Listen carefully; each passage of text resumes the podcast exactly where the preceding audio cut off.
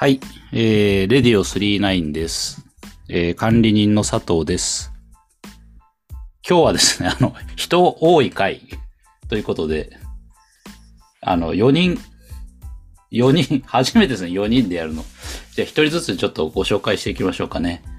私のズームの右から、え2番目、宮城県のマイボーさん、はーい、こんばんは。こんばんは。お世話になります。じゃあ、続いて、その下の段、北海道の田中さん、あ、どうもどうも。お久しぶりです。お久しぶりです。はい、えー続いてその下に表示されております。えー、埼玉ですね。埼玉の渡辺赤さん。久しぶりです。久しぶりです。なんかもう、変な番組になってますけど、しょっぱなからなんかよくわかんない 中継しまくりで。ということで、今日は、えー赤ちゃんも参加しておりますということで、田中さんのね、お子さんも、はい。あの、ゲスト出演してますけども、そうですねど。いつまでここに入れるかえ。そこに入れるか。はい。ということで、あれですね、あの今日はだいぶこう我々、大学のサークル純度高めの感じで揃っておりますね。はい。だいぶ皆さんお久しぶりな顔ぶれだと思うんで、お話しするのは、だいぶね、緊張してるというか、ね。ねえ、ねえっつって、子供、お子さんにハードしちゃいましたけど。うん。うん。ね、するよね、赤ちゃんだってねね。え。うんうん。ということで皆さんちょっとまだあの、こう、まだ打ち解けてない感がすごいんですけど。うん、4月かって感じですけどね。大学1年生のね。はい。ねえ。ということで 今日のテーマを発表しますかね。はい。えー、じゃあね、私自分でやっちゃいますよ。はい、皆さんね。はい。えー、今日はですね、えー、アジカンを聞こうの回です。おー。おー。パチパチパチパチパチパチということで、はい。じゃあね、えっ、と、4人いてね、多分結構時間食うから早速1曲目ということで、じゃあまず、赤さん。はい。赤さん行ってみましょうか。赤さんから。はい。赤さんのターンということで。はい。じゃあ、早速聴いていただきましょう。1曲目、稲村ヶ崎ジェーンです。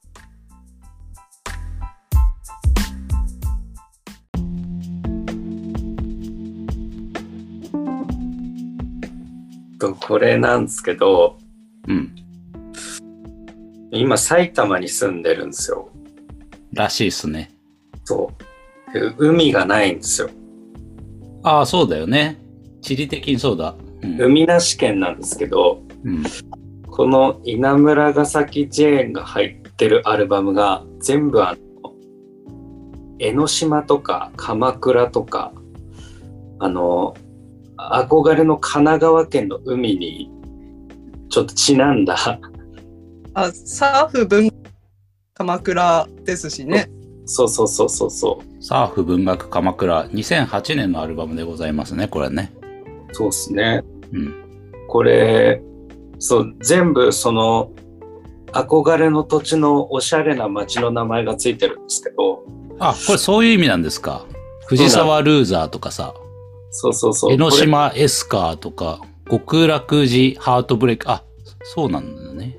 そうなんなんか、江ノ電の駅にちなんだタイトルで順番に進んでんですよね。あ、これ順番なんですか？多分そうな、そうだったような。えー順番だったはずです、確か。あ、確定しちゃえばこれ通りにじゃあ行くってことですか？多分そうなんじゃないかな。まあ一回だけやったことないけど、確かそうだった気がします。なんかあの、ブログとか調べてみたら、この順番に乗って、なんかこの曲の長さで電車が運行されてるのか検証してみたみたいなの出てきたりとか。すごっはい。俺そういうの何も知らずに普通に選んじゃってました。それはすごいな、それは。いや、やったくなる？いや、本当なんかね、いや、憧れの土地の、でも金のない若者の多分歌なんですけど、まあ世の中クソったれみたいなことを歌ってますしね。砂利線ばっかになったことももうないじゃないですか、今時。なかなかね。カードだったり、うん。ペイペイ使ってたりなんか、うんうん。何？砂利線使ってた時代だよなとか、時期とかね、考えちゃったりして、なんかもう懐かしくてしょうがなくなるんですよ、これ。そう。多分、で高校生か大学生かぐらいの年に出てるけど、まだその時ペイペイとかもないし、砂利線です。砂利線なんですよ。ううんん。14年前ですかね。そう。14年前、2007年、8年。ちょうど大学生ですね。ああ、その頃か。我々が初めましてしたくらいの。お次お。でなんか、これ曲のね、うん。何？歌詞もおしゃれでしょ野陽子のような才女ですよ。みんな、小野陽子知ってんのかよみたいな体で歌ってますよね。そうそうそうそうそう。お小野陽子ってあの、ジョン・レノンの奥さんの小野陽子。そそうそうそう。う。もう全部出てくる。友人にポールとリンゴがいたっけな。かっこいいなって思いました。ビートルズ2なのみたいな。ね。そうそうそう。なんか学生時代にちょっとだけそういうあの昔の音楽というかビートルズとかちょっと知ってますよみたいな匂わせをしたい時の歌手として最高だなと。中に。もうそういう感じでね、き聞いてるとね、これ経年で伸びかけた46分のテープっていうのあるんですけど、カセットあカセットのこと？これ。そう、多う分。ん。えでもテープでカセットで聴いてた時代ですら僕らですらないじゃないですか。あの MD くらいからじゃない？だとか。ああ、管理人さんね、あの、ソニーのウォークマンを結構愛用してたんで、ぜバリバリカセット使ってましたよ。子供の頃？子供の頃。小学生からソニーのウォークマンを愛用してました。そうなんかあのしっかり音楽を聴くぞと思った頃にはもうなかったその懐かしいようで自分的には懐かしくないなるほどね。駄菓子屋なんてもうすでに滅んでなかったけど駄菓子屋を見ると懐かしくなるみたいな気分とそれに触れてないけどなんか懐かしいみたいなのとかちょっと56個もしくは10個ぐらい上のお兄ちゃんたちの話なんだろうなって思って聞いてるみたいなああ、それ多分当たってますよね。多分、このメンバーの人たち今ちょうどだって40前半ぐらいじゃない？でもっと多分言ってんじゃないですかね。もうちょっともっと言ってん50の手前。もっと言ってんあ、のそんな言ってるんですね。これ出してる時多分だって30超えてますよ。多分あ、そこんな気がします。あ、すみません。なんか、あの、番組あるあるなんですけど、子供が乱入してすみません。う。あ今日は子供2名乱入して、総勢6名でお送りしております。レディオ39ですっていう感じですね。あ、でもやっぱりさすが、あれだね。赤さん、ガチ勢ということで、語る部分ありますね。ちゃんと聞いてる？歌詞までね、読んで。全然ね、うんそんななんかでもスーッと流していいなと思ってたぐらいのやつですわあ、そうなの？しっかりとうん読み込んだり、うん。ないねガチ勢とはいえガチ勢そうだ。一応あれだね、最初に言って、言っとくべきことをまた言わなかったけど、今回はあれですよ。あの、構図としては、えー、にわか勢の管理人佐藤さん、バーサスうんガチ勢のお三方という、一応対立構図にはなってます。対立なんすか？対立、そうそう。だって僕、今回の企画があって、い初めて、あれあれですよ、ベストヒット AKG うん。を手に取ったというかなりのにわか勢ですよ。あのざ懺悔するとここ56年の味感知らないですあ、そうなんだ。最新のはフォローしてないんだね。そうなんですよそうなんですよあの、それで言うと私も最近の味感、ガチで聞いてるかと言ったらそんなことはないぜなんです。あーじゃあ割と当時聴いてた曲が多いのか、今日は。僕も、あの、大学時代ぐらいまではガチで聞いたんですけど、それ以降、だいぶ離れてました。あーじゃあ最新のアジカンの曲は多分今日入ってないってことだね。そうですねうん。なんか、にわか勢、にわ、ちょっと強いにわか勢 VS ガチにわか勢の管理人さんになりましたけど。でも私ね、あの、今月結構、結構ベストアルバムを何週か聴きまして、ああ、いいなと思って、今日はまあそんな曲を私なりには持ってきたつもりなので、まあ、またかけますよと。ということで次、えー、田中くんのターンということで、はい、じゃあ田中さん行きましょえっとですね、ちょっと先ほど大学以来、アジカンからずっと離れてたっていう話をしたんですけど、う。はい。えっと、この番組を機に、もう一回ちょっと聞き直そうということで、すべてのアルバムを一回聞いてみたんですよ。みんな、みんなさ、あの、前回の、もうだけど、ちゃんとみんな番組出れば予習してくると偉いよね。いや、ちょっと、これだけ、あの、いあのこれだけの面々が出るので、一応 全部聞いとこうと思って。みんな偉いよね。ちゃんと予習してくるもんね。あの、社会人なのに。いや、本業も忙しいんだろうけいやど。土日はちょっと暇なので、はい。で、今回ちょっと選んだのが、2曲あるんですけど、そのうちの1曲目が、うん。と2015年に出た Wonder Future っていうアルバムから、街頭のシグナルという曲をかけていただければと思います。じゃあ、田中さんもこれ、あれですか、一回聞いてもらってからの方がいいですか？あ、そうですね。はい。お手数ですが、もう一回曲振りをお願いいたします。はい。アジアンカンフージェネレーションで街頭のシグナル。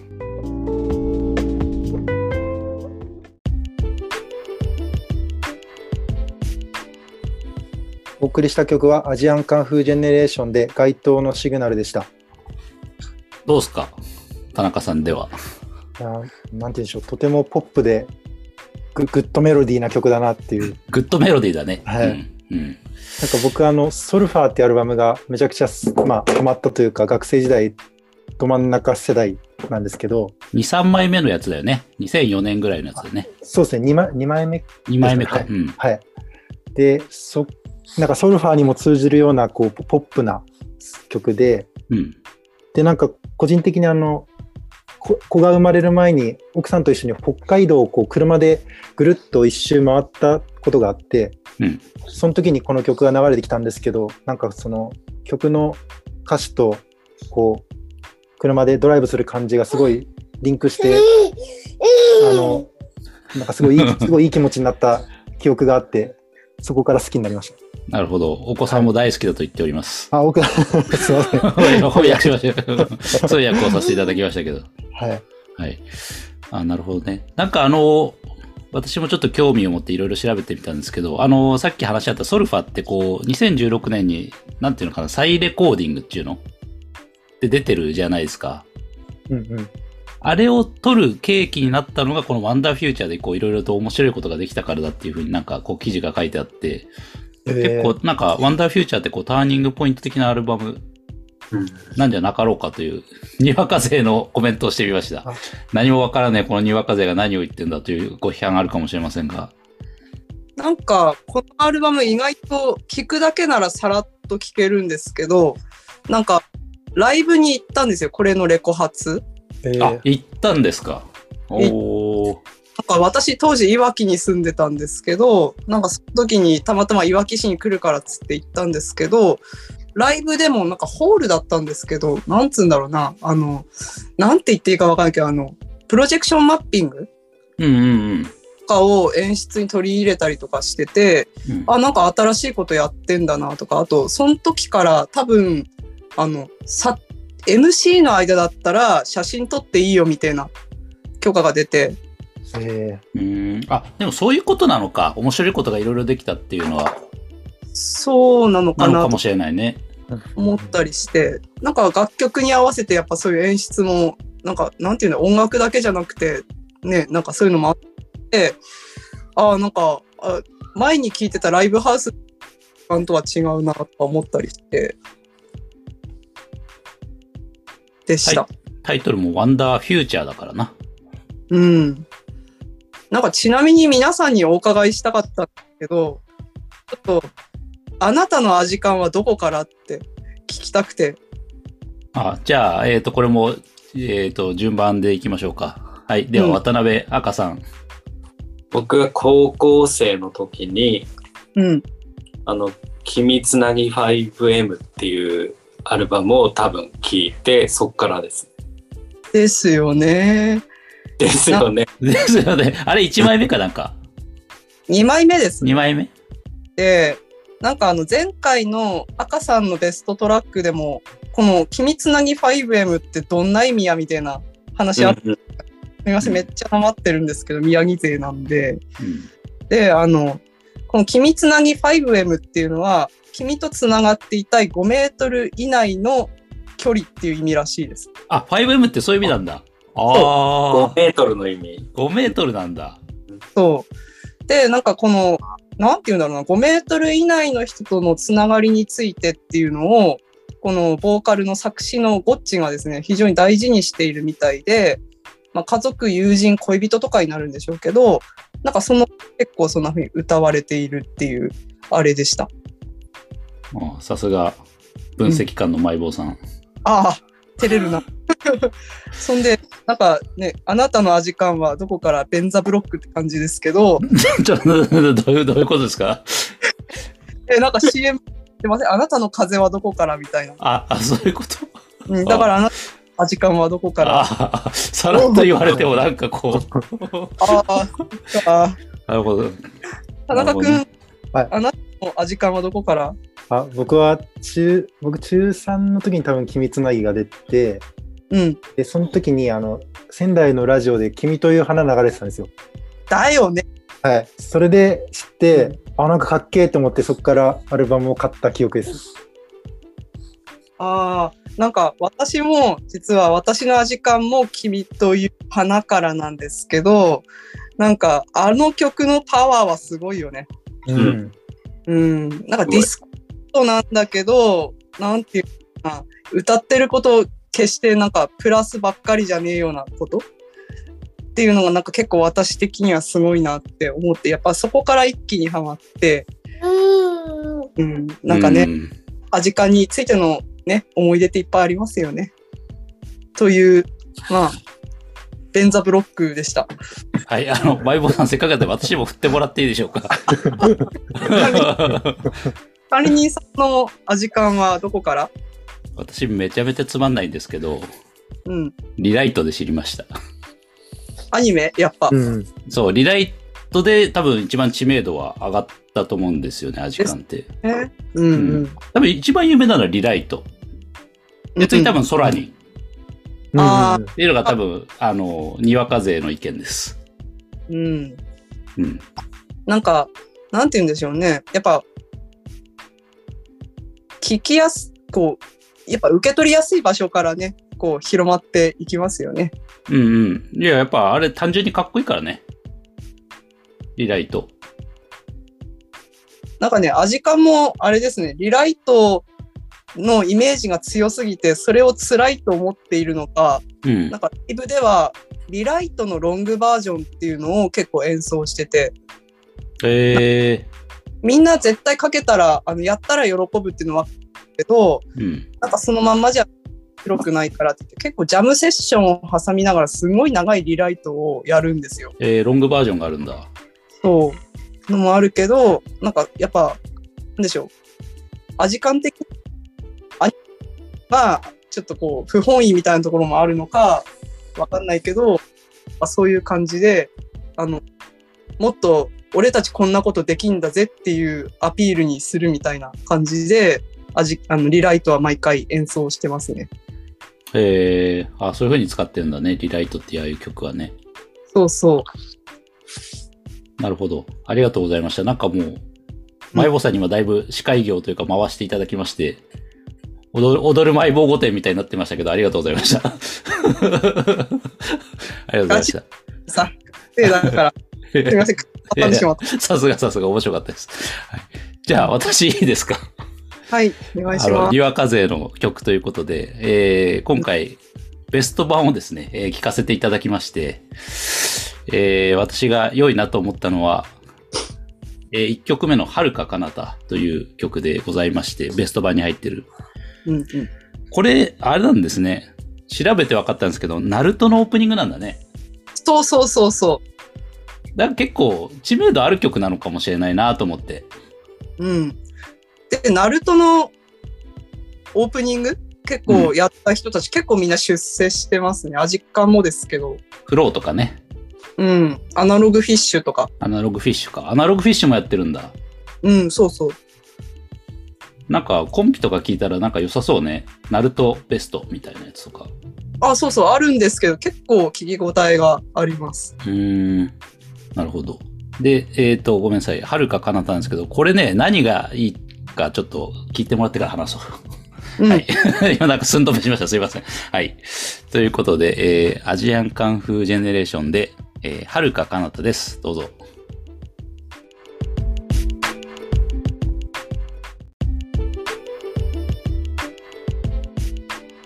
はい。えー、っと、アジアンカンフージェネレーションでって言わなくてもいいのかもしれないですけど、はるかかなたでした。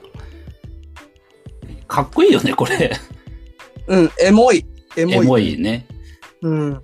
あのー歌い方が、めちゃめちゃこう、がなってるじゃないですか。後藤さんが。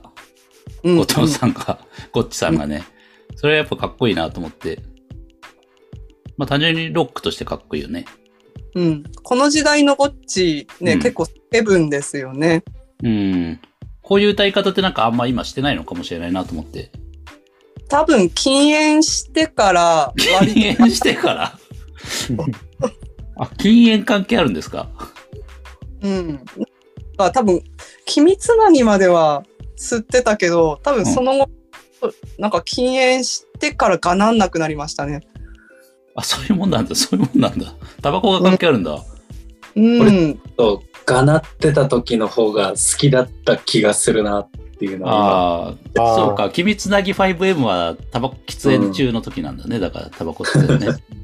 なんか若さ感じますよね。こう、叫ん、今っていううそうそうそう。うん。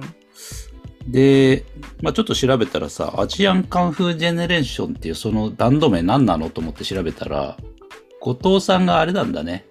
ミッシェルガン・エレファントが好きだったらしくてさ、その英語3単語のやつにしたかったっていうことで、アジアンカンフージェネレーションになったんですって。うん。ってことはやっぱりミッシェルの影響があるってことで、このなんかがなり具合とかさ、このちょっとこうギターをこうちょっと切ってる感じとかなんか、あ、ミッシェルなのかな、影響なのかなとかちょっと思ったりしてね。なんかインタビューとかだと結構そういうことを言ってます。ミッシェルの、やっぱあの、世界の終わり、はいはいはいはいはい。あれの影響を、こう、ガツンと受けたっていうふうには言ってて、ああ。なんかあの自分家の、あの、叩きあるじゃないですか、玄関の。うん。あそこからもう、靴脱ぐのかっこよくねえからうん、靴履いたまんま入ろうぜみたいな。いやー、ロックだな。泳ぎ悪いですね。うん、そうなんですよね。ああと影響を受けたアーティストだとイースタンユースとかナンバーガールの名前とか回ってて結構歌い方がそこからも影響を受けてるかなって感じします。めちゃめちゃがなってるもんね。うん叫んじゃうとして。メガネ出し。メガネ。メガネだしね。うん。で、なんだろう、さっきまでリライトの話したけど、この曲ってなんかちょっとリライトのプロトタイプ感があってさ、うーん。好きなのよね。ああ。ちょっとこう、さらにこう、荒くした感じっていうか、リライト。うん。あー、なんか、なんて言うんでしょうなん。か比べて聞いてるとなんかこう、なんか似てる気がするんだよななんかやっぱ叫んでるからっていうのもあるけど、なんかやっぱ、なんて言うんでしょう。こう、ちょうどハマったのが高校生ぐらいだったり、我々はちょうどするわけですけど、うん。叫びたい時ってあるんですよね。はいはい。なんか身に溜まるフラストレーションを発散したいじゃないですけど、うん。なんかそこに寄り添う音楽だったとは思います。はるか彼方とリライトって。わああるよね、うん叫びたい時ね。あの、ベローチェでさ、人が勉強してるのにさ、周りの客がさ、うん。おしゃべりしてる時とかさ、うるさくてさ、勉強に集中できないからさ、叫びたくなるよね。なりますよ、ほんとね。ね若い頃ほどそういうものについて敏感だからうんね、あります、ほんと。バリヤバいって感じですね。ナンバーが、ナンバーが風に言うと。あの、このなんだろう。うん。なんだっけな、歌詞忘れたけど、行き急いで、みたいな歌詞あるじゃん。なんか、多分違う歌詞違うかもしれないけど、ね、サビのところで。それと、リライトしてがですごい被るんだよ、そのサビのところ。ああ。ああ、それ気づかなそうそう、ずっと聞いてて、それを思って、だからプロトタイプって言ってみました。はい。はい。ということで、じゃあ次、行きましょう。マイボーさん。はいはい。次に私が持ってまいりましたのが、江ノ島エスカーという、先ほどあの、渡辺アパの方から、あの、もが選んでた曲と同じアルバムからサーフ文学鎌倉に入ってる曲ですね、持ってまいりました。ということで、じゃあ、私も先に曲の方から聴いていただきます。こちら、江ノ島エスカお聴きください。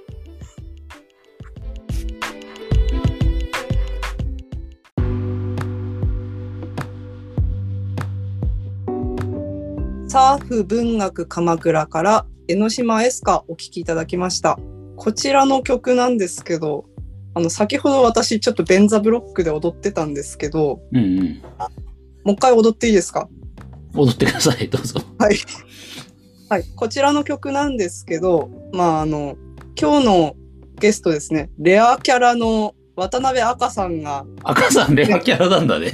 はい、くださったんですけど、うんの漫画ですね。あの、あ渡辺赤さん、後でご紹介するんですけど、漫画家でいらっしゃって、うん。大臣 A っていうタイトルの漫画を書いてあるんですね。うん。まあ、ベストチャンピオンで連載中なんですけど、で、私その漫画を読んでちょっと感銘を受けまして、中の登場人物のユーゴのテーマソングだと私が勝手に決めた曲がこの江ノ島エスカーです。あ、そうなんだ。あ、そうなんだ。はいまあなんか、せっかく出演くださったので、なんかせっかくだから、あの、アジカンっていうね、パワーワードもタイトルに多分番組のタイトルに入るので、宣伝させていただきたくて、で、あのですね、あの、ユーゴっていう登場人物なんですけど、まあ地球に移り始めたい宇宙人が地球人と同化するためのデータを集めるためにお父さんと息子として暮らし始めるのが擬態人 A っていうお話なんですね。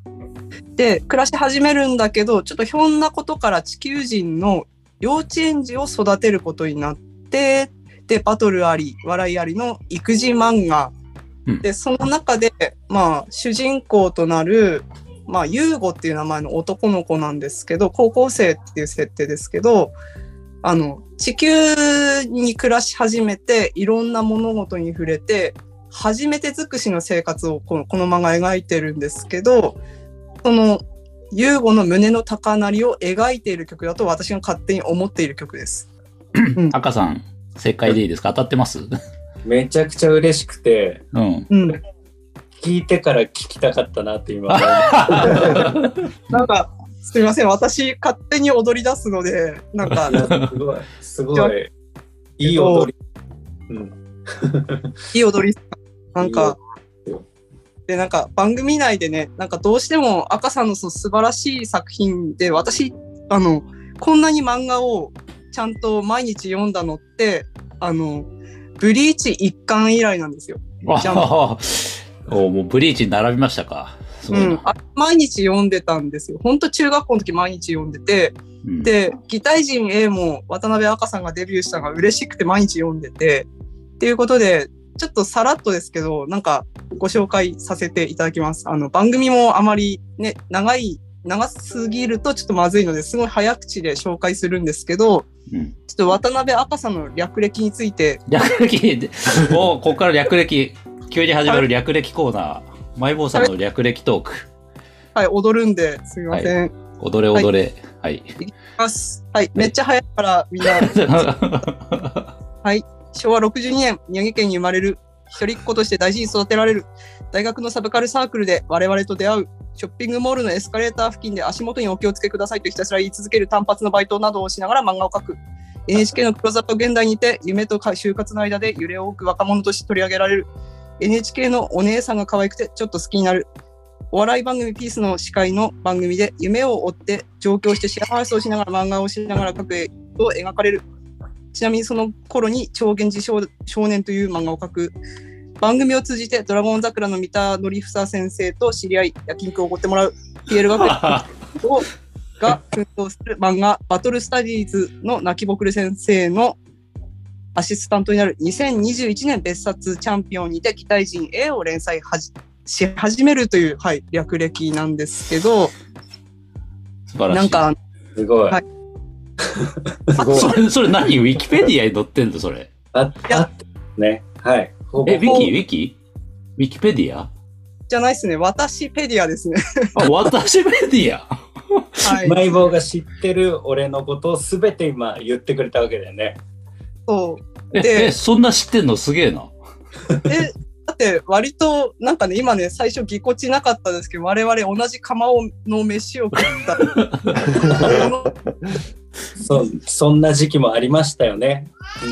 うんそうですねのがあって、そう、その擬態人 A という作品を渡辺赤さん執筆されて、まあなんかね、あの、もっと、今も売れてるけど、もっと皆さんに知っていただきたくて、でした。いやあありがとうございます。なんか、それつながりで言うと、うん、僕の漫画の主人公、ユーゴっていうんですけど、う、うんん。これなんとなく田中優子さんが 取ったの？無意識のうちに。気が。して、いや、マジでもしかしたらそうなのかもって思って、あそれの、もう、めちゃくちゃ嬉しいです、それ。主人公のモデルの方、今日来ちゃってるわけですね。ああ、それ面白いね。いや、僕、あの、北海道のすごい田舎の町に今住んでるんですけど、その田舎の町にある本屋さんにも、まあ、別冊チャンピオンが置いてて、で、買ってきて読んでも、あ、ユーゴって書いてるみたいな。その時点でめちゃくちゃ嬉しくて。で、なんか、旭川が隣町なんですけど、旭川のこうちゃん4っていう北海道内の、なんていうんですかね、大型チェーン店の本本屋があって、そこのチャンピオンコーナーの単行本のコーナーで2冊平積みで置いてあって、こう 2, 2列っていうんですかね。でめうんめちゃく、いや、もう、すごいって思って。はい。ありがとうございます。テンションがめちゃくちゃ上がっておりました。また渡辺赤スペシャルみたいにちょっとなりかけてる。いやいや、そもそもちょっとやろうとしてたんだけど、ちょっとね、いろいろ準備とありますからね。そうそう、なんかやりたかったんですけど、なんか私の方の仕事が忙しくなって、ダメかもって管理人さんには言ったんだけど、でもなんかどうしてもやりたくて、そちょっとそっちの方に話を持っていく風にはこうするしかねえと思って。ありがとうございます。なんか、そう、忙しいっすよね。なんか年齢的にもなのかわかんないけど、多分今みんなめちゃくちゃ忙しいだろうなってなんとなく思ってて。みんな忙しいっすね。30代ってやっぱ結構忙しいっすよ、みんな。まあバリバリだから、30代ってやっぱ働き盛りだからね。超うん知見というか、全部知ってるだろうし、任されるし、もうね。全部やらされるみたいなね。なんか、そしてちょっとつながりのある話ですけど、まあ、管理人さんも赤さんも田中君も私もちょうど子供が生まれてっていう時期になってて、で、擬態人 A って幼稚園児をこう育てるっていう話なのもあって、子育てともまた直結してくるような感じの内容になってて、まあいろいろママ友とか親戚に勧めて、ああだこうだ感想を聞いたりもして、なんかそういうところでもすごい楽しくて。で、感想を集めたので言ってもいいですか？あどうぞどうぞ。ぜひ。うん。なんかあの、すごい一番出てきた話が、虫が気持ち悪いっていう感想が、ああ、虫ね。まあそうですね。それね。うん。うん出てきて、かつ、絵がうまいから虫が気持ち悪いっていう感想も結構出てきて、で、あと宇宙人の男の子、まあ、ユーゴですね。ユーゴに好感が持てる。あとは園児が虐待されてるのは辛いけど、この先どうなるのか気になるっていうのがあって、まあ、あとは結構みんな面白いっていうふうには開口一番言ってて、まあ、結構そういう、こう、悲しい部分もありつつも、すごいギャグが挟んであるから、なんかみんな内容が気になって面白いっていう風な感想をあの言ってました。という、あの、マイボーの踊るマイボー御殿。ああありがとうございます。なんか、いや、聞いてなんかこうリ、リアルな読者のリアルな意見が今、作者に直で届けられましたね、最短距離で。ありがとうございます。あの、すごいエゴサとかするんでありがたいです。英語さやっぱするんだ。俺 ついついね、しちゃうもんで。気になっちゃうもんね。そうそうそう。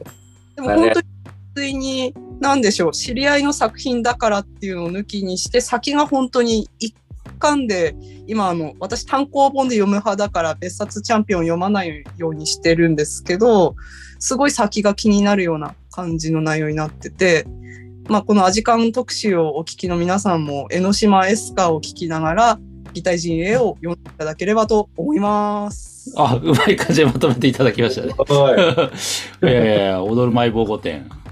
すごいですね分析官あの、ちゃんと読者の声まで集めて、読者の声まで集めて集すごいめ。る。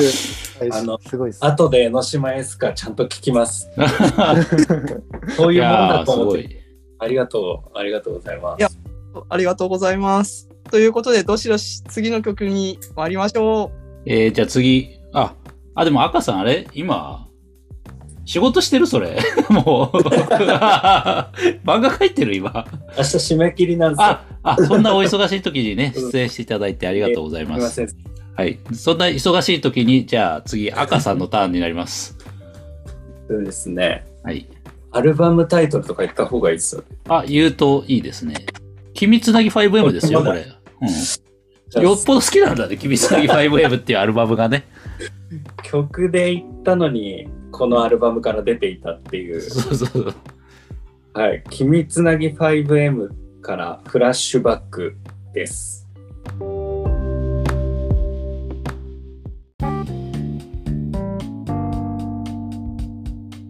君つなぎ 5M からフラッシュバックでした。かっこいいね。あのいい、文句だし、かっこいい。かっこいいんですよ。かっこ、うん本当に何言ってんのかわかんないんだけど、かっこいいっていうだけでうん。選ばせていただいたんですけど、うん。細胞膜に車って3分間で40倍の意味がいまだに分かんない。う。あ細胞分裂の話だと思います。これ分析されたんですか？的なんかね、なんか当初インタビューとか読んだっけ、はいはい。生物の科目が好きだったらしくて、それでその細胞分裂と絡めてその話らしいです。へえ、マイボすげえな。マイボさんすげえな。やんわりが先生。これマジで、この曲作れんのすげえなと思って。うん。そのこのアルバムちょっとやっぱすごいんですよ。いや、これね、なんかね、アルバムで聴きたくなった。本当に。うんうん。これ1曲目でこれが始まってうん。でさっき終わりのところが分かんなくてそうそうそううそうそなったじゃないですか。う。うん。あのまんま続きで未来のかけらに行くんですよ。赤さんの大好きな曲だもんね。大好きな未来のかけらに行く。うん。で僕もこれなんかほぼ同じ曲と思って聴いてるんですよ。ああ、あるね。あるある。わかるわかる。そうそうそううん。これこれ1個でなんか1ギフトみたいなうん。か聞いててこれなんかなんだろうななんかこう最初の方未来のかけらのえっとサビ行く前とかもフラッシュバックっぽいんですよちょっとつながりがそこもなんか気持ちよくてついつい、えー未来のかけらからではなくフラッシュバックから聞いてしまうなるほど。わかる。うん。なんかこう、フラッシュバックをちょっと我慢しながら聞いて未来のかけらみたいな流れがすごいわかる。なんか兄弟の曲はね、なんか勝手に引き受けてしまえば。そうなんですよ。なんかね、うん気持ちよくて、あの、つながりで、キュイーンって始まるところが。うん。結構まあこれアジカンの初期の曲ですけど、なんか勝手に分析すると、アジカン初期のすごいところって、演奏のバリエーションがすごい少ないんですよ。う。うんん。パワーコードとうんディストーションとオクターブ奏法と、まあ、ブリッジ奏法、あとはさ3コードで大体作られてるのに、すごいいい曲を作るんですよ。う。うんん。うんなんかもはやもう材料3つでサクサククッキーできちゃうのみたいな驚きがあってあなんかこんなにもなんて言うんでしょう専門的なことを知らなかったとしても技術がなかったとしてもそこまですごい胸を打つものを作れるっていうのが結構このアジカン初期のすごいところだなっていうふうに私は思ってます。うん。いや、すごい。え、なんか、この時期かな、なんか初期衝動大事っていう話をいろんなところで聞いて、多分パンクロックとかもそうなんですみたいな文脈で聞いてるんだけど、うん。もううん漫画とか絵とかある程度の技術を必要とするものだけど創作っていうものは大体に共通するというかうん。初期衝動大事だよねってすごい言われた気がするんですよ。で初期衝動大事の中にこのアルバムとか曲があってうん。とはいえ工夫めちゃくちゃするからうん。あの衝動だけでバッと作りましたっていうもんではないぞっていうすごい技巧を凝らした初期衝動みたいななんか気持ちうんいいなんかあの若さみたいなのも感じるし、なんかね、そういう良さがを僕は感じましたね。言ってしまえばこうこういう技術を持ってるからこういうものができるようじゃなくてこういうものを描きたいからじゃあこのそれを実現するにはどういうふうにすればいいんだろうっていうこう継ぎはぎで作ってっていいものができたみたいなとこありますよね。うんうんうん。惚れちゃうんですよね、そのあなんかこう頑張ってこういっぱいこれいじっていじってどうどうにかしてこういうもんにしたんだっていう感じがすごいして。うん。うんセンスとか、あなんだろう。そういうのだけでやったわけじゃないというか、あセンスなんだけど、すごい熟考の上に作ったものなんだろうなってすごい感じるというか、なるほどね。それは名盤だろうな、でも。なんか、の上で食べやすいみたいな。うん。これだから名盤な気が、名盤の匂いがちょっとプンプンしますね。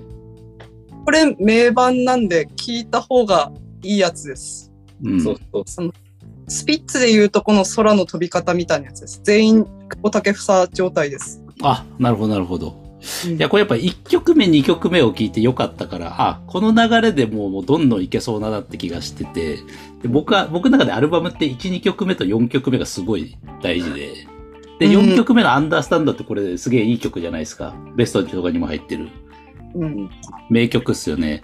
これ多分だから1、2、4がいいから、うんうんうん。すげえいいアルバムなんだろうなと思って。これちょっと聞いてみます、私は明日。管理人さんをアジカにはまらせるこう会みたいなうん今日シーンをこう強要してる会みたいになってますけど。恥が大きいことを強要する回。なるほど。いや、でもさすがガチ勢のね、えー皆さんですね。はい。じゃあ、次行きましょう。次、田中さんのターン。次におかけする曲が、ホームタウンというアルバムの UCLA という曲です。これ大学の名前 ?UCLA って。あ、これはですね、はい。えっと、調べたら、えっと、伊地知清君というドラムの方がレコーディング中に着ていた服に書いてあった文字らしいです。あ、じゃあ大学じゃない。あ スウェットでしょ、多分、そういうはい。T シャツとか。あああ頭いいとこだよ。アメリカの大学ですかね。うん、多分ね。はい。うん。じゃあ、曲聴きますか、まず。はい。はい。そうしましたら、ホームタウンから UCLA お願いします。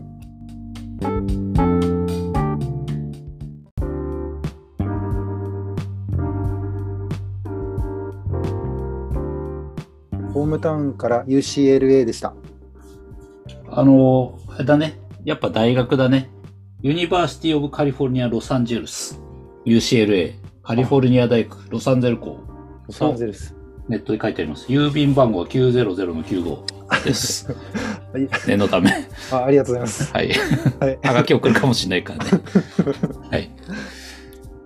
あこの曲はなんか、やっぱりこの女性のボーカルが入ってくるのがすごい、なんか曲気持ちいい感じで、うん。ホームカミングスのはい、人た。たはい、ボーカルの畳野さんが歌っているそうで、で、まあ、曲自体も男性と女性が流れている曲で、はい。で、なんか曲調も結構ゴッチって、あの、アジカンと別のゴッチ名義で曲も出してたりするんですけど、うんヒップホップとかにすごい、うん、ぞ増詞が深いというか、うんあの好きな方で、うんそのヒップホップっぽい乗せ方も結構してくる感じで、あの聴いててすごい好きな曲だなっていうので今回選びました。はい。なるほど。はい。お子さんもだいぶあ気に入ったようでテンション上がってる感じで。はい。テンション上がってるよね。足かに。はい ゴッツさんっていうのもこう色、こう、なんていうの幅が広いっすよね。あの、さっきみたいな初期のすげえドロックな感じと、今みたいな曲もあるし、あの、田中くんの多分あれかな、ベスト、はいあの、2021ベストとかに出てきた、あの、東郷清丸くん。清丸さんとやってたあの曲とかもね、まはいはた違う感じ、ちるい感じで違うし、はい。器用だね。こっちさんはそうですね。かなり音楽性幅広い方っすよね。これ何枚目のアルバムなんですか？えっ、と、何枚目なんだろう。えっ、と、えっ、と、一番新しいのが今年の3月で出てるんで、その前のアルバムなんですよね。2018年の。あ、じゃあ最近の時間なんですね、この辺はね。そそうです、そうです。はい。ちなみにこれ UCLL はなんか歌詞見てたけどあんまりどの辺が関連してるのか全く分かんなかったですね。なんか、多分関係なくて、その、はい。メンバーの着ていた服から、あ、そうか言ってたね。ごめんなさい。はいあ、なるほどね。曲の歌詞とかとは全然関係ないんだね。関係ないかなと思います。はい。なんか、なんて言うんでしょう。その、着て、着てた服に、ダセい言葉書いてなくてよかったなって思いますよね。なんか、えー例えば日本語的なやつとかってこと？英語ってなんだろう、筋肉とか書いて、それだ曲名にしないだろう、まず。うん、筋肉番付とか書いてなくてよかったなって。肉番付って？また古い番組出してきましたね。筋肉番付うね。ん。あの、渡辺赤さん、あの、僕ら、あの、前の赤さんの出てきももらった時に、あの、ジャケットいいよねっていう、こう、話をすげえしてたじゃないですか。はいはいはい。で、その時、あの、全然僕名前出てこなかったんだけど、あの、まあ書いてる人ってあの、中村祐介さんっていう人で、ああうんうんの、この人ってあれね、夜は短し、歩けよ乙女のデザインしてる人だよなと思って。そうですね。結構多分他のもう小説の表紙とかも結構手があ、そうそうそう、カバーとかね、書いてて。ね。なんかこう、特徴ある絵ですもんね、これ。うんうんうん。そう、その名前が出てこなかったから、ちょっと今日言いたかったのがあって。いや、ほんと、おしゃれ、おしゃれで、なんかポップで、可愛いんですよね。ねい。なんか色使いもカラフルだしね、なんか。うん、もう、本当女の子を描くのが上手ですよね。村上さんね。うん。可愛く描くのが。そうだね。女の子がやっぱ印象的よね。うんうんうん。ちょっと物憂げなんですよね。なんとなくね。うん。うん。そうだね。あんまりこうニコッと笑ってる感じじゃないもんね。表情がね。ずるい、ずるいっすよ。ずるいですか？これを表紙、ジャケットにするのはずるい。なるほどね。一時からアジカン、中村祐介さんじゃなくなった時期ありますよね。多分、ワンダーフューチャーとかも。ああ、そうか。ワンダーフューチャーこれ真っ白なんだね。そうですね。かなりシンプルな。あうん。でもなんかもはやジャケットの絵が可愛いから全集めしたくて毎回シングルアルバム買ってたところの税とするとちょっと寂しいなっていうのもあったりして。うんうんこのね、最新の今年出たプラネットフォークスっていうアルバムが出たんですけど、うんこれはやはりあの回帰されておりまして、中村祐介さんのデザインと思われますね。なるほどですね。ねあ、そうだ。じゃあちょっと、唐突に始まる管理人の雑談コーナーをやりましょうか。思いつきで。うん。はい。ぜひ。あの昨日ちょっと仙台に行ってきたんです私今年初めて。おうで、多分前回のラジオで言ったと思いますけど、あの、ベローチが閉店しましたよと、南町通りの。皆さんもだいぶ、あ、ああれ？ほらこ、このリアクション。結構ショックでしょ赤さん。えだって、懐かしのと、みんなが行ってたあそこですよね。あの、地球のそうそう、地球儀の周りでタバコが吸える。あの素晴らしい場所がなくなってしまった。そう、閉店したんですよ、3月で。えええああそこがなくなるってことは、うん。ベローチェはもう仙台を捨てるってこと？いやいや他のとこにも店舗は、店舗ある。広瀬通り店もあるし、東口もあります東口もまだあるし、えーと、あとは、えー常禅寺通り店もあるからね、国分町に入るところね。一番でかいところを消した、消したという消。し、消した、そんな、そんな、そんなフリー、フリーザみたいなこと言わないでください。あの、星を消すみたいな。なんだ。うんそうだよね。結待ち合わせとか構で結構。そうそうそう。うん大学時代とか仙台で生活した人って結構あそこお世話になってるから思い出の場所だったりするよね。キャパでかいから結構入るしさ。そうそう。そうっすよね。ああ、また一つ思い出の場所が。そうなんですよ。まあええで、昨日見てきたらね、隣にもう大和ロイネットホテルができていて、1階にえースタバが入ってて、みんなスタバのこちょっとテラスみたいなとこでコーヒー飲んだりしてましたよ。そうですか、スタバに。スタバになりましたよ。そうですか。はい。で、あの、もともとベローチェがあった場所は今工事をしていて、オフィスビルを作ってるようですな。ああ、なんか、パチンコ屋さんとかが隣にあったりするようなビルでしたね。そうそう、多分あそこを合わせて、そうそう、オフィスビル建ててるみたいで、2014年の竣工とかって書いてあったかな。看板には。はね。うんうん。ということで、えー、関連の雑談のコーナーでした。あ、俺、はい県内に住んでるんだと思ってました。あ、いや、住んでないんですよ、わし。ちょっとね、近くの、近くの市市町村に住んでおりまして、はい。なるほど。年何回か行く程度という感じですね。管理の雑談コーナーついでに、あれ？渡辺赤先生の擬態人？A。はい。2巻はいつ発売なんですか？2巻が7月発売でして。あ、もうちょっとあるんだね。そうですね。でも、多分もう5月中に表紙とか、うん。まあ、そこそこ大変です。忙しそうですよね。そしたそうらね。いや、でももう1巻の終わり方が結構続き気になる感じだったから、あ、僕も買ったんですよ。あありがとうございます。あのあ僕はちょっと電子版で買ってるんですけど、ありがとうござい今っます。ぽいんですけど、ちょっとそこだけ。はい。全然いいです。何でもいいんです。なんでですか？まあでもどんどんね、こう、こう続いてって、うん。あのさ、もしアニメ化とかしたらさ、ね、可能性あるじゃないですか、アニメ化もね。大きい話やけど。大きい話でね。その時はぜひあの、テーマソングはアジカンに、アジカンに、無理やり江ノ島へ無理やり。え、どうしまいですか？ちょっと昔のだけどこれにして。これでしてた。うん。可能性ありますね。はい。そういう構想ってワクワクし、ね、想像するだけでね。そうしながら。でも、あの、終わっちゃうんじゃないかみたいな恐怖の方がまだ 大きいので。あそうそうそう。ー、常にこう日々プレッシャーと戦わなきゃいけないですね。そしたらね。バクバクしながらやってます。ワクワクしながらね。はい。レディオ39はあの、擬態人 A 応援しておりますということで。はい。じゃあ、次の曲に参ります。はい。はい。えー私のターンということで、えー、にわか勢の私が、えー次に持ってきました曲はですね、えーアルバムだとですね、ソルファに入ってます。RERE という曲でございます。で、これね、僕ね、ソルファは、多分それなりに大学時代ぐらいに一応聞いてるはずなんだけど、そこではスルーをし、うんうん、だけどこの曲がハマったのにはきっかけがあります。まあ皆さん多分もう、もうご推察の通りだと思いますけど、えー、フジテレビ系列であの、ノイタミナっていう、アニメ番組のですね深夜枠があるんですよね。で、当時、何年前かな2010年代後半だと思いますけど、割とその時僕結構見てて、ノイタミナ枠すごい楽しみで、あの、すべてが F になるとか、やってたんですけどね。あの、カナブーンがテーマソングとかやってたりして。で、僕だけがいない街ってやってたんですよ。アニメで。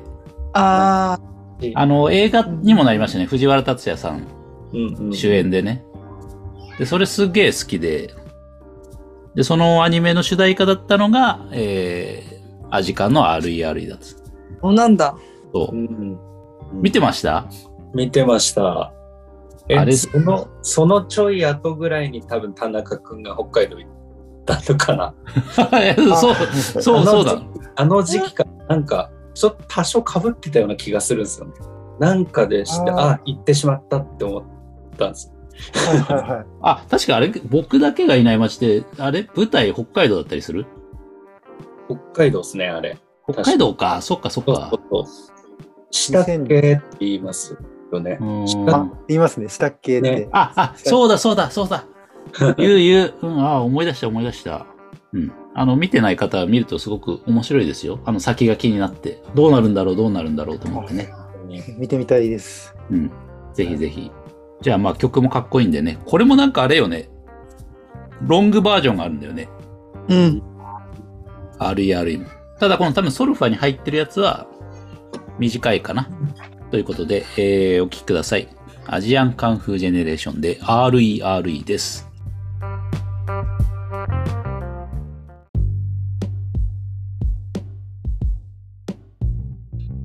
はい、えー、アルバムソルファから RERE を聴いていただきました。僕、カラオケ結構好きで、あの、RERE 歌うんですよ、カラオケで。で、カラオケ入ってる RERE、そうそう、歌いやすい。RERE ってカラオケ入ってるやつロングバージョンなんですよ。始まるまでにすげえ時間あるし、うんうんうんうんうん。あまあ感想もあるのかな。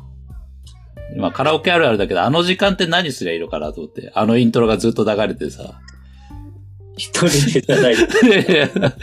その時にさ、なんか割とこう、なんか手持ち無沙汰で、なんだろう、恥ずかしくないと思って。うん。あ、まあ、うんお酒どうすんのみたいな、こう、ちょっとこう気使ったりして周りの人に。ちょっとた、なんなら頼んどこうかみたいな。俺 はまだあと数分あるからみたいな。辛いんだよ、この曲カラオケで歌うと。あの間が最初の始まるまでの。周りに気使ってさ。でさ、みたいな。どうどうすんの？どうすんのみたいな。次、曲入ったけどどうすんのみたいな。結構感想も長いですよね。そうそうそう。これで、ぜひこのみショートバージョンをカラオケで入れてほしいですよ、僕。あ、辛いんだよ。気使うから周りに。あの、この曲も、まあ、イントロ、ロングバージョンはわかんないけど、なんか、感想を使う演奏を聴かせる感じの曲ではあるんですけど、うんその一曲前ですね、ソルファの一曲、あの、RERE の一曲前なんですけど、うんサイレンっていう曲が入っああ、サイレンね。いい曲だよね。て、うん。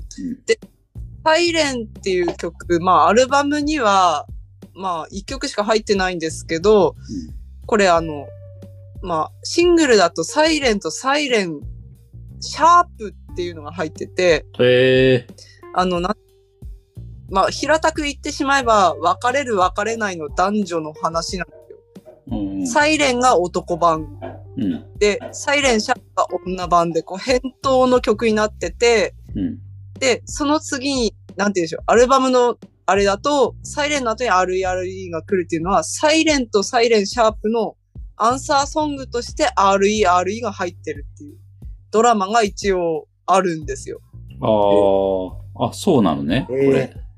知らんかっそうなんまあ、別れる別れないって言っちゃうとなんかすごい毒っぽくなるけど、まあ、繊細な心の男女の動きっていうのがサイレン、サイレン、シャープ、それから RE で描かれてるっていう、まあ、ストーリーが、アジカン的には、なるほどね。RE っていうのをなんかあの、メールとかでね、返信するのその RE なのか。うん、うん、うん、うん。そうです、そうです。あって、僕はまだ言いたいことがあるんだけどなって伝えたいことがあるって。まあ最後に、曲の最後に君じゃないとさっていううん、うん、うん。と、なんかいろいろすれ違いはあったけど、僕は君じゃないとダメなんだよっていう願いがまあ込められてる曲みたいな感じのことをまあ、インタビューなどなどで聞きました。すごいね、バイボーさん。よくこう、あの、事前にこの曲かけるって言ってないのに出てくるのがすごいね。マイボーペディアすごいな。うん、ガチ勢だからさ。い やいや、本当ね、本当に本当すごいなと思ってす。ごい。よくそれインタビューとかこう覚えてんね。あの、本当に読み漁ってて、味感ってな、うまく言えないけど、すごく、パスてるとか、優れてるっていうバンドでは私ないと思ってるんですけど、うんでもなんていうんだろうな、そういう、そういう心の面ですよね。なんかこう、何か伝えたいことがあるとか、あとはなんか、そういうところがすごい強いから、なんかやっぱそういうのもあって心にぐっと届きやすいっていうのがあって、うん。まあインタビュー読んでても、もうちょっとした小説を読んでるような気持ちでちょっと面白かったりして、そういう面白さもあります。なるほどね。なんか僕、あの、な、何の小説か忘れたんですけど、学生時代その小説読んだ後に、なんか RER 聞きたいなと思って聞いたらうん、めっちゃそれとこう、情景が重なって涙を流したことがあったことがある。へえ。でも何の小説かちょっと思い出せない。奥さんは結構こう文章書くのが結構好きらしいですね。文学とか、ああ。そういう、な、なんだろう。お話作りの何かを感じるというか。なんかストーリーテラーって感じしますよね。なんか歌詞読んでても、あ、世界観大事にしてるんだな、みたいなのは感じます。さっきの RERE もこのアルバムの中でなんか3つの曲が世界観を共通してるんだってね。うん。どれだっけな ?RERE とラストシーンと、確かちょっとごめんなさい。失念しましたけど、どの曲か忘れたけど、その3曲が一つなぎのストーリーになってるんですって。なんだっけかな？え、サイレン RERE ラストシーンじゃないですか、多分。ああ、なのかなってなんかね、お話にちゃった。なって、ああ、そまあそういう意味でストーリーとかこう、物語性がすごい大事なのかもしれないね。味感を語る上では。うん。じゃあ、赤さんです。はい。次、マイボあ、ごめんなさい。マイボはごめん。赤さん。すっ飛ばした。マイボ。はい。マイボさんのターンだ。ごめん。よろしくです。じゃあ、はい。次に持ってまいりました曲が、うんマーチングバンドという曲を、ま、持ってまいりました。はい。こちらですね、2011年リリースのマキシシングルで、ちょっと普通のアルバムには入らなくて、ベストヒット AKG っていうおー、うん。の方に収録されてる曲です。うんうん。で、なんか正直言って、良い曲っていう以外の感想が出てこない曲なんですけど、まあ、まずは曲の方をお聴きいただければと思います。では、参ります。マーチングバンドお聴きください。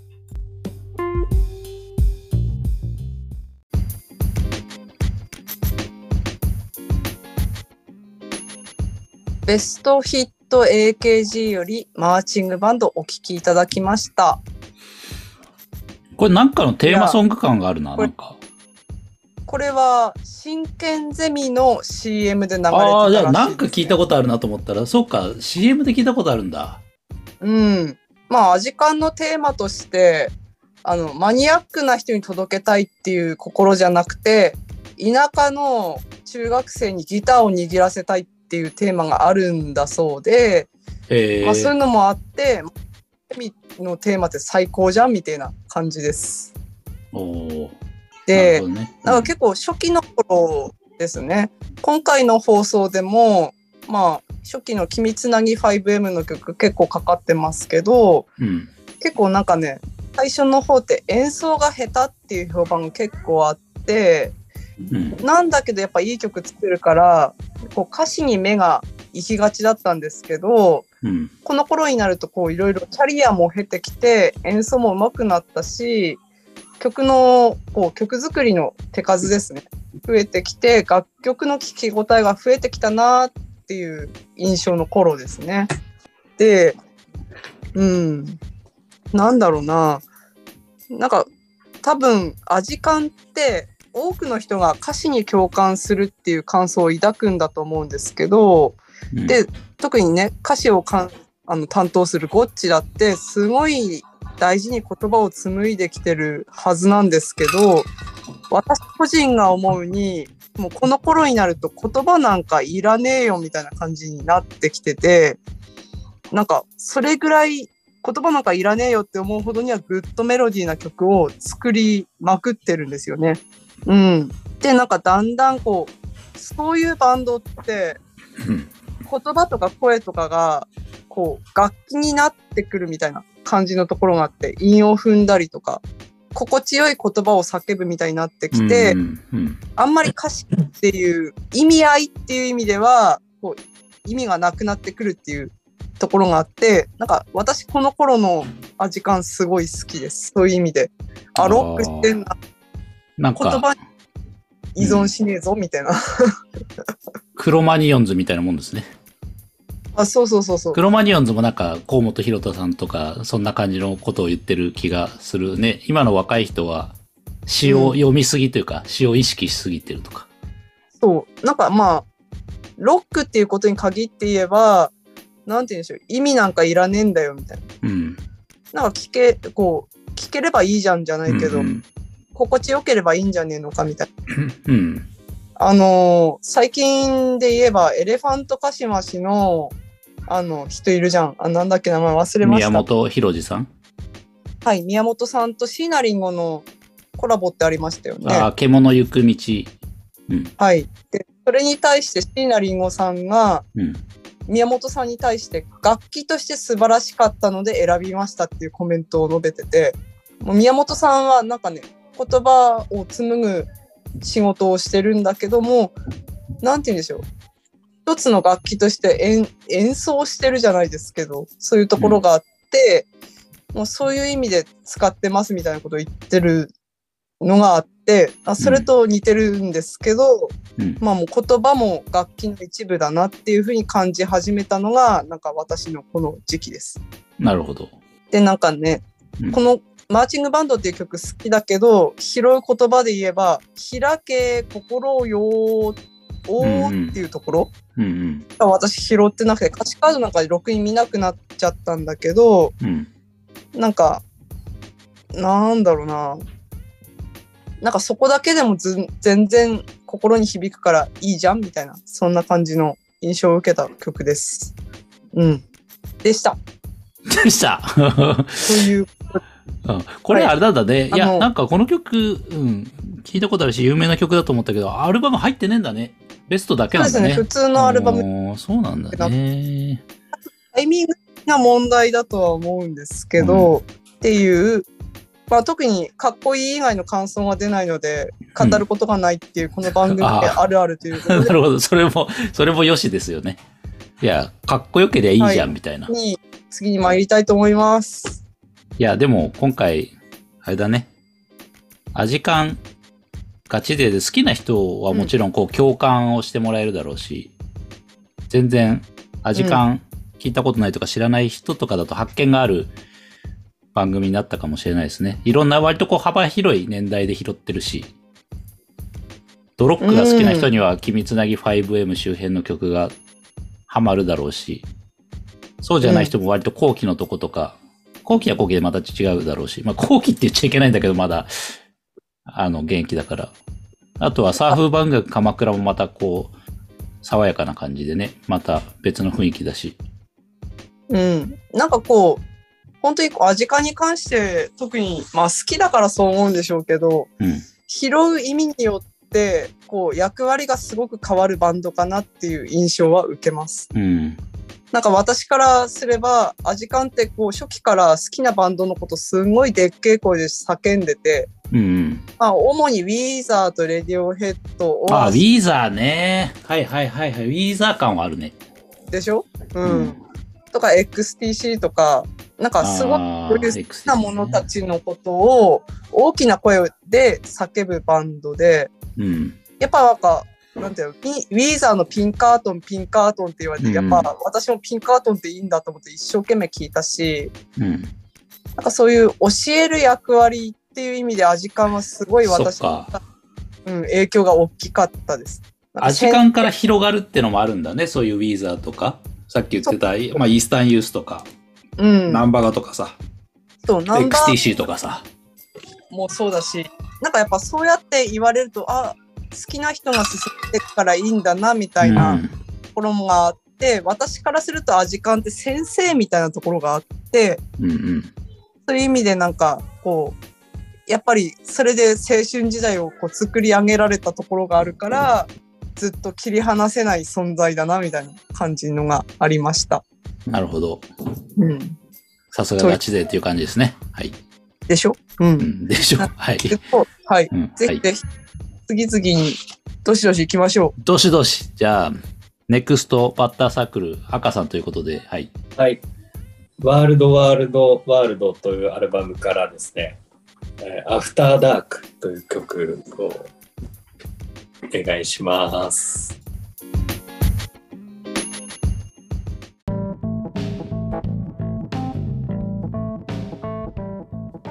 えーアフターダークでした。PV 見ましたね。今みんなでね。あの、なんか、ちょっとだけ P、ごめんなさい。PV 喋っていい？はいはい、どうぞ。この時の、この、まあ、アジカンのメンバー、す、黒いスーツにうん、身を包んで、こう、やってたんで、かっこいいね。かっこいいうこういと、だから雰囲気変わるね。あんまスーツのイメージないからさ。う。言っちゃえば、ミッシェルミ感じたとこみたいなとこありますよね。あるね。で、ゴッツさんもちょ、ちょっとこう髪が長くてさ、なんか、いいね。かっこいいね。うん。なんか、ひげもなくて、そうだね。うん。これもね、あの、うんかっこいい案件でしかっこいいて、案件。なるほど。うん。本当かっこよくて、うん。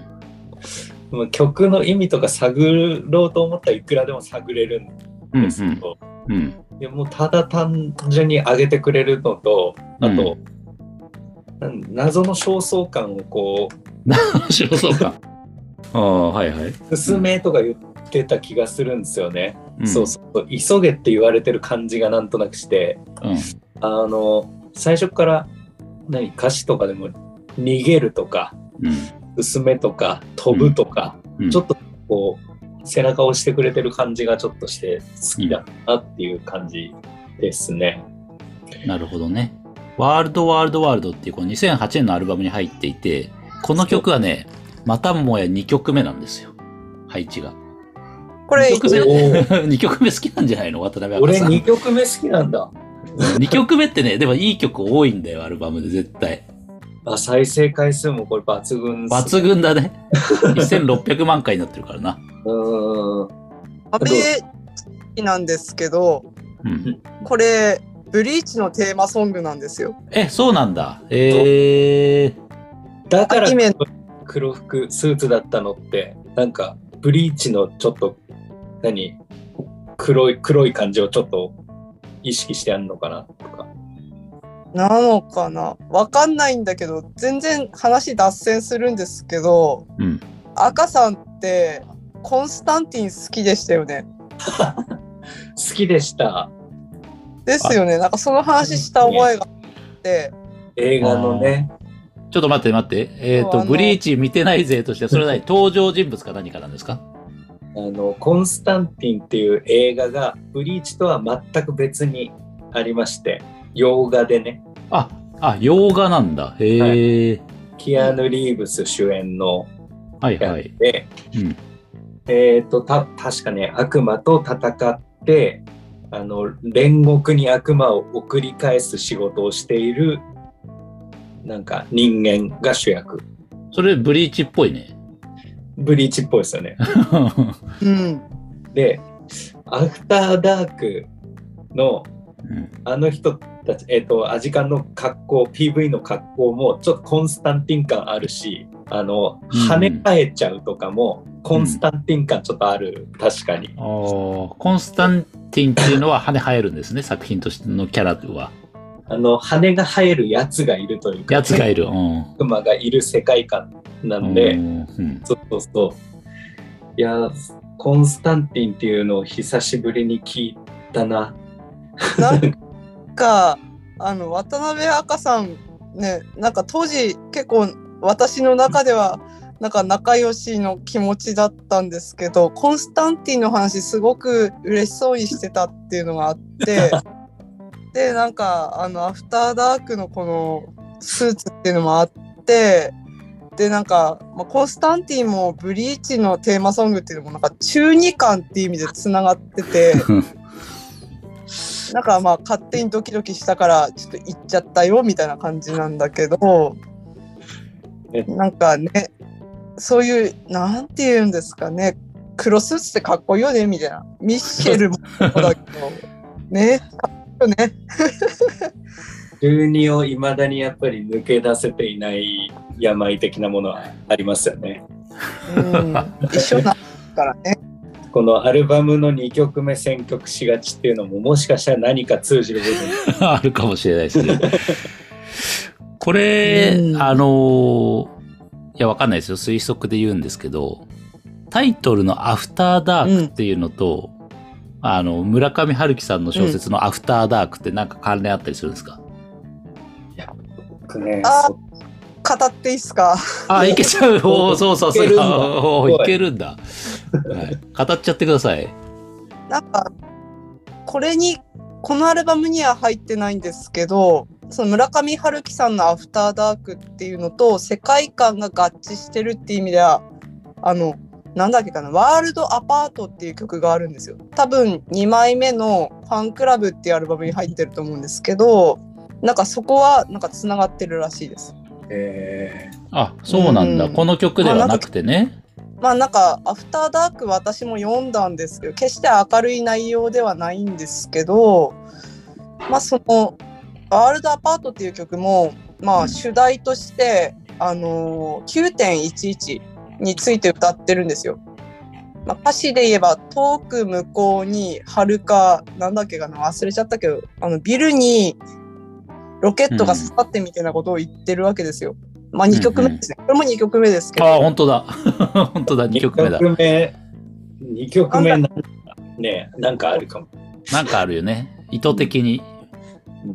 まあなんかそういうことを歌ってるんですけど、うんまあなんかこう自分の絵知らぬところでことが進むっていう話じゃないですか、アフターダークって。うん小説的にね。ですけどそういうところで被ってるっていう意味でアフターダークとそのワールドアパートっていう曲はなんか関連性があるんじゃねえかっていうふうに言われているっていう話です。なるほど。諸説あるがという感じですね。そう、そんな感じです。うん。うん、やっい今、ソルファの2曲目見たらリライトです。ぱ2曲目大事っすよ2ね。曲目大事。2曲目大事。うんまあなんかアジカンが好きな人たち、オアシス、レディオヘッド、XTC、ウィーザーあたりも2曲目やっぱドカンと来てますよ。で、うんかつ言えば2枚目うんのアルバムってドカンって来てるから、やっぱ2枚目ドカンと来たじゃないですか、ソルファって。なんかそういう意味でなんか踏襲してんのかなみたいなところを感じる感じですね。ありがとうございました。解説していただいて。はい。じゃあ、続いて、あの、田中さんと私は2曲しか持ってきてないので、次、ラストですよ、これも。え、あ、もうラスト？うん。ラストナンバーです。はい。はい。参ります。踊るマイボーが選んでまいりましたのは、ファンクラブというアルバム収録のセンスレスという曲を持ってまいりました。まあ、こちらなんですけど、あの、あるあるですけど、かっこいい以外の感想が出てこないので、とりあえず曲の方を聴いていただければと思います。はい。では、お聴きください。センスレス、どうぞ。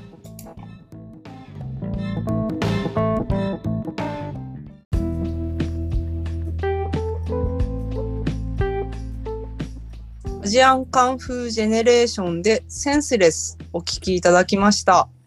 かっこいいですね。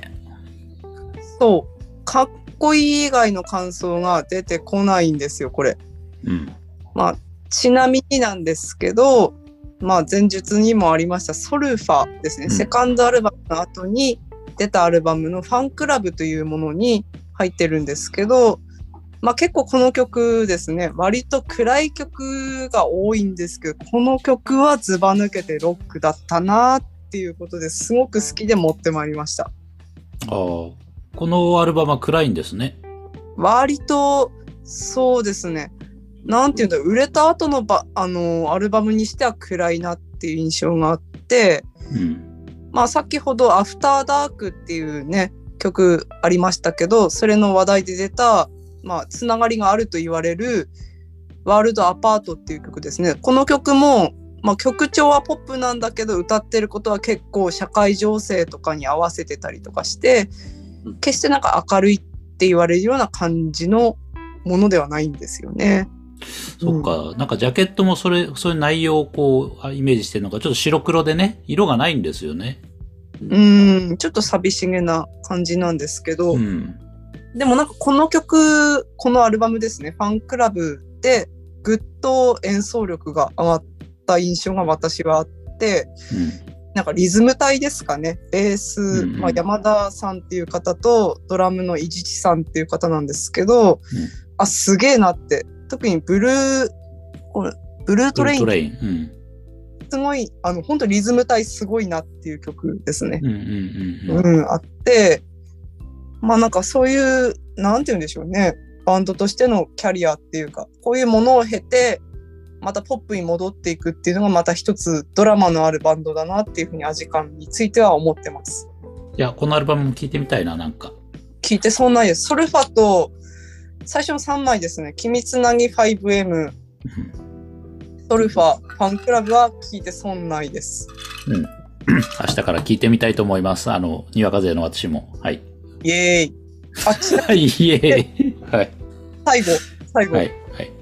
なんか寂しいですね。これで、そっか、最後か。あ あ、そう、最後、最後、最後。はい、最後。ということで、うん。エンディングでございます。どうでしたか？渡辺赤さん、今日やってみて。いや、あのー思わぬところで宣伝もしていただき、そうそう予想外のね。あの、かつ、あの、久しぶりにうんえー顔見て喋ったので、ちょっとふわふわしてしまっている 前やった時とまたなんかちょっと違いましたね。渡辺さんの、あの、赤さんの雰囲気もね。あのね、あの、楽しかったです。ああ、久々で、えがったえがった。あのー帰ったら遊んでくださいって感じです。飲みたいですね、ぜひね、みんなでね。すごい、うん昔を思い出しちゃったというか、これ、今日流れてた、まあ、ほぼほとんどが、うん。あと2000年代の曲が多かったと思うんですよ。うん。アルバムも、ちょっとさ、えー、と最初の方のアルバムが多かったと思うし、うん。なんかそういうのもあって、あの学生時代を思い出してしまうという、ああの南町通りベローチェをすごい思い出しました。あ。そこで聞いてたな、これってうんいうう。ん。なんか大体サークルの集まりあるっつったら南町通りのベローチェ集合だったから、あ、なんかそれ、あ、ちょうどよく管理人さんが話題に出してきて、ああ、懐かしいなって思った案件でした。案件ね。地元トーク。はい。田中さんはどうでしたか？あもう、すいません、ちょっと抜けたり出た、あの、いやいや。いろいろ忙しくて申し訳なかったんですけど、いや、あの、なんか、た単純に皆さんと久々に喋れて楽しかったですね。うん、楽しかったですね。なんか同窓会的な感じでね。はい。ワイワイと。4人という過去最大人数でやってみましたけど。ね。あの、あ本体のラジオの方でもみんなで収録したこととかあったなとかっていうのが、ああ、そうですね。あの時はまあコロナとかないし、みんな宮城県にいたからね、スタジオでやりましたもんね。懐かしいですね。うん。マイボさんどうでした？あ、踊っていいっすか？踊ってください。はい、踊ります。はいあの、今回のアジカンを気候の会を通して感じたことなんですけど、まあまあ、渡辺赤さん本書いてらっしゃるし、うん。まあ、あの、我々もラジオを作っ作ってるっつうか、まあ、編集してるのね、管理人さんですけど、あの、なんて言うんでしょう、そういうものを作るものとして、あの、感じたことが、もう、そういう作品みたいなものって、作り手だけではなくて、受け取り手が意味をつけて作品が完成するんだなということを今回はすごい感じて、なんかアジカンのその語る回でしたけど、アジカンについてみんなそれぞれの思い出があって、なんか私は最終的にアジカンって別に、なんでしょう、あの言葉に意味はなくて、音でも成立するぐらい曲が良かったっていう風になバンドになったなっていう感想を抱いたんですけど、なんかこう、それって多分作り手が思ったことじゃないんだろうなって思って、うんなんかこう、なんて言うんだろうな、作品に意味を、受け取り手が意味をつけてくれて完成させてくれるんだなっていうふうに感じたのが大きかったです。ああ、なるほどね。なんかこうん。うん。で、こんなことを感じてくれたらなっていう思いを込めて作ったとしても、なんかこう、受け取り手が感動するポイントって全く別のところだったりとかもして、それが受け取り手の予想を超えてくる、あ、作り手か、作り手の予想を超えてくるっていうところが結構そういうものを作るっていうことの面白さなのかなって思ったりしました。なるほどね。で、うん。うん。で、レディオ39もそうですけど、なんかね、開始当初、海外リスナーが増えてくるなんてね、予想もつかなかったし、渡辺さんのね、なんかあの、擬態人 A に関しても、こう、連載を続けていくにつれて、いろんな感想って、予想もしないような感想って出てくると思うんですよ。なんだけど、こう、そこで聞いてくださってるリスナーとか読者の皆さんにこう作品を育ててもらって我々のその、まあ、ラジオないし漫画は完成に向かっていくんだろうなっていうところがあってどうぞこれからもラレディオ39と擬態陣営をよろしくお願いいたしますということで結びとさせていただきます。いや、締めましたね。いやいやいや。さすが、伝わった、伝わりました。うんさすが代表取締役、うんマイボーさん。レディオスリーあ、なんかそこがショック会長の言葉みたいな最後。でもなんかいやうん聞いてもらって読んでもらって初めてねうんこう完成しますよね。うん受け取り手がいて。そうだよ。読んでもらうことで完成するのさってブルーハーブも言っております。言ってないけど。まあ、前々回の、ね、放送でも言ってましね。うんうん。まあ、ということで、まあ、今日はね、アジカン特集だったんで、一人でもね、一曲でも多く、グッと来たり刺さってる人がいるといいっすよね。本望ですよね。特に最近また、こう、外国のリスナーの方が増えてきて、日本勢がついに97%とどんどん、日々1%ずつ下がっていってますから、なぜか。外国リスナーがこう、徐々た。うにん。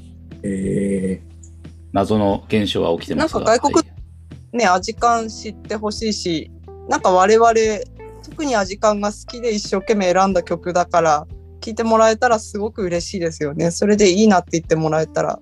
うん。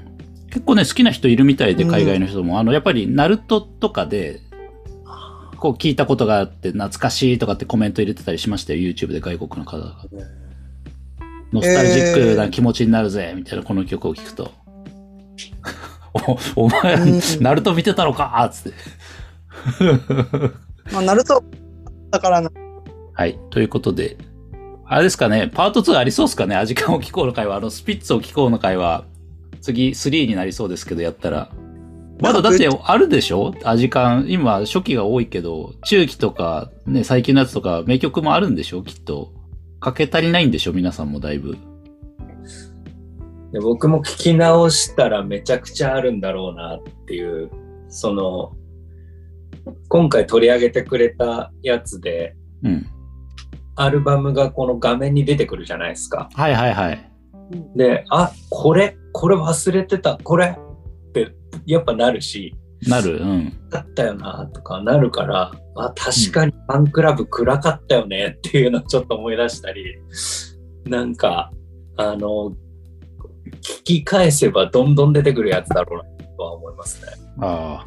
うんじゃあ、ぜひ、年内ぐらいにちょっとね、第2回を。私から言わせれば、田中くんとか超ガチ勢なのに何控えめに2曲しか選んでないんだよ、みたいな。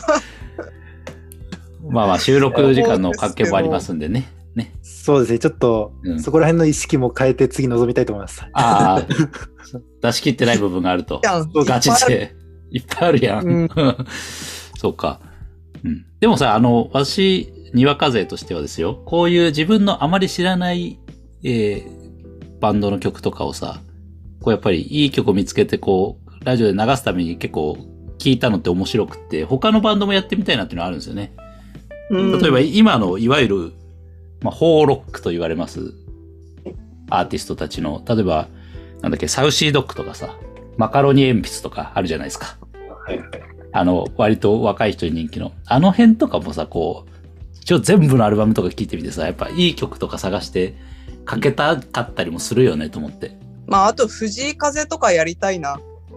ああ、藤井風さんね。うん。うん。とかなんか渡辺赤さん、あの、この間久しぶりにね、撮ってましたけど、ハヌマーンめっちゃよくね？って思って、あ、ハヌマン良かったっすね。うん。私、お気に入りに入れて聞いてたから、なんかもっと音楽感を知りたいなっていうところがあったりして、もっとやろうぜみたいな思います。あ、ぜひありがとうございます。します。赤さんの最近こんなの聞いてるんだぜとかもね、いいと思うしね。ねある程度アップデートされてるでしょうから、音楽とかもね。その、大学時代の曲ばっかじゃなくてね。ですね。うん。僕はいつか田中ヤコブ特集をみんなでやりたいです。あ、外国特集で。激推しですからね、今ね。激推しですね、もうん。う。はいあ、それ、いやちょっと、それもちょっとやってみたいね。すげえよかったよ、田中くん。すげえいやよかった。そう。めっちゃいいよね。え、ちょっとわかってってみます、これ。うんあれ、えっ、と、その回はどれを参照すればよろしいですか？えっ、と、どの回だったかな？あオールタイムベストでもかけてるし、多分2021ベストでもはいはい。かけて、えー、第13回の田中くん2021ベストトラック。はいはい。この辺とか、第3回の田中くんのオールタイムベスト。この辺ですね。あ、ちょっと聞きます。はい。じゃあ、詳しくはそちらをご参照くださいということですね。はい。はい。じゃあ、また、やりましょうって感じですかね。今回はこの辺でということで。いや、でもなんか、最後に一言言わせてもらうと、これなんかあれだね。たくさんの人数で繋いで、こう、曲の間とか皆さんそれぞれに、マイボーサがこう、タバコ吸った、タバコ？タバコ吸ってるシーンとか、ね、それぞれに渡辺赤先生は仕事で漫画描いたり、そして田中くんの奥さんが、えー料理をしてる姿とかなんかちょっと エモかったです。みんなそれぞれの生活があるんだなって思いながらこう曲を聴いて画面を見て、はい。なんかエモかったです。はい。はい。ということで、じゃあまたやりましょう。皆さんね。はい。ということで、聞いていただいた皆さんもありがとうございました。えー、レディオ39でした。また次回よろしくお願いいたします。